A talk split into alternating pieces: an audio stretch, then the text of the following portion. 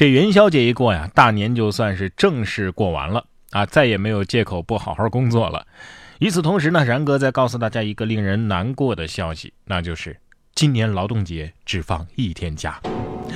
不管怎么样啊，对于学生来说，作业终究还是要写的，离家远航也不是办法呀。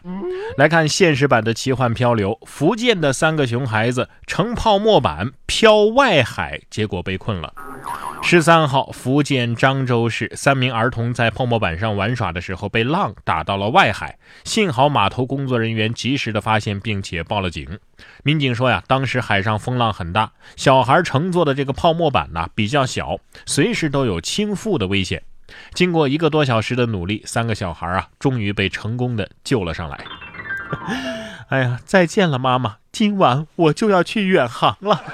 知道为什么广东人要吃你们吗？啊，广东人看到这样的场景可能会说：“看呐，海鲜。”中国人就是有这种能够把任何物种都变成食物的天赋啊。再比如说小香猪，小香猪三个月后变百余斤，医生说呀是主人的喂养方式不对。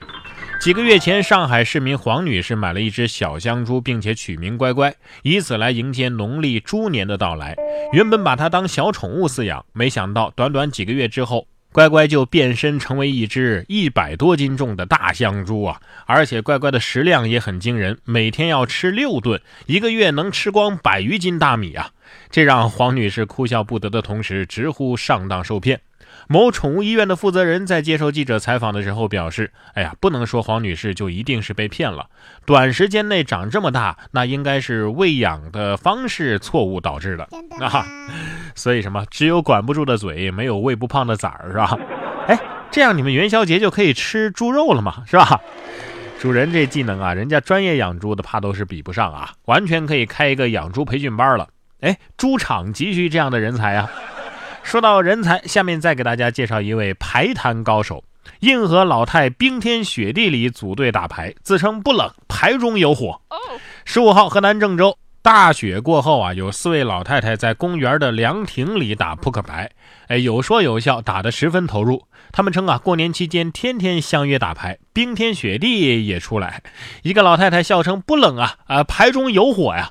哎，有的还带了零食啊，说啥时间打过瘾了，啥时候再回家啊？输钱的话更是一肚子火吧？啊，甚至想脱衣服，是不是？哎，半年前记得有一个那个淋着暴雨下象棋的郑州老大爷，现在也还历历在目啊啊！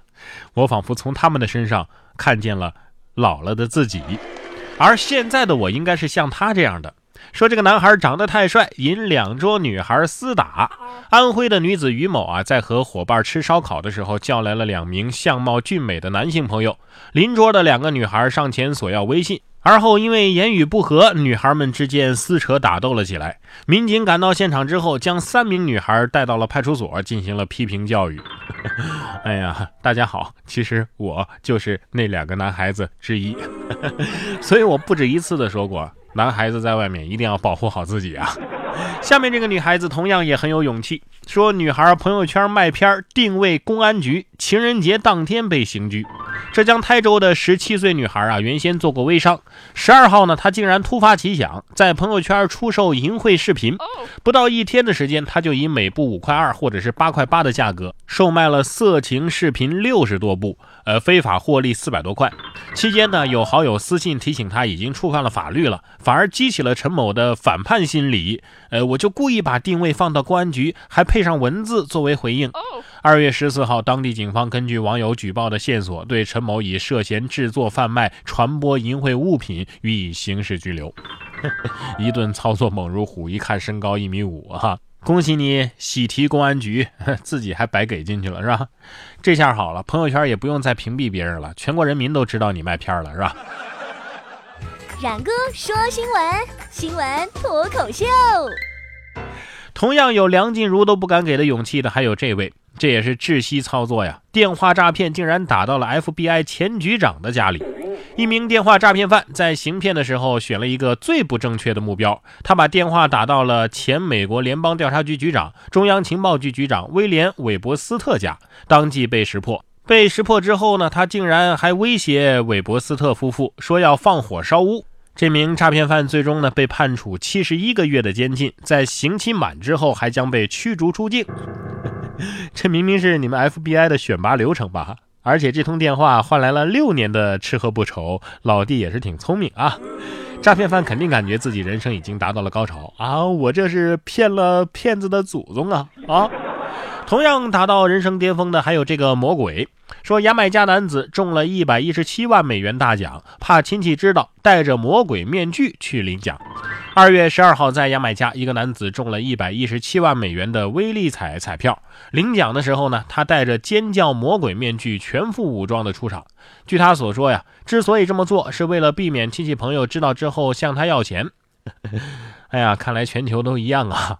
我也买个面具，能让我中一百一十七万吗？人民币也行啊，啊，不要美元。再或者呀，有人像这样撒钱的时候通知我一声啊，让我去捡也行啊。说逃犯疯狂的撒钱，阻碍追捕，撒上万现金二十米之后被抓。近日，江西南昌一个网逃的男子在追捕的时候，当街抛洒上万现金，试图阻碍民警追捕。最终呢，男子还是被抓获了。民警介绍啊，这男子因为开设赌场罪出逃近一年了，目前男子已经被调查处理。逃犯心想。咦，怎么跟电影里演的不一样呢？啊，围观群众心里也在想啊啊，这是干啥呢？警察在抓印假钞的啊？哎呀，这假钞印的怎么跟真的似的呢？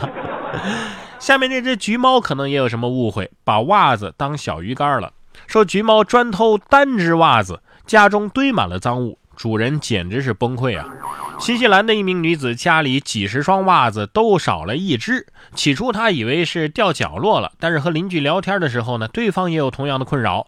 于是女子在一只袜子当中啊留了纸条，上面写着：“如果你捡到袜子，请拨打这个电话。”同时呢，家里还架设了摄像机和陷阱。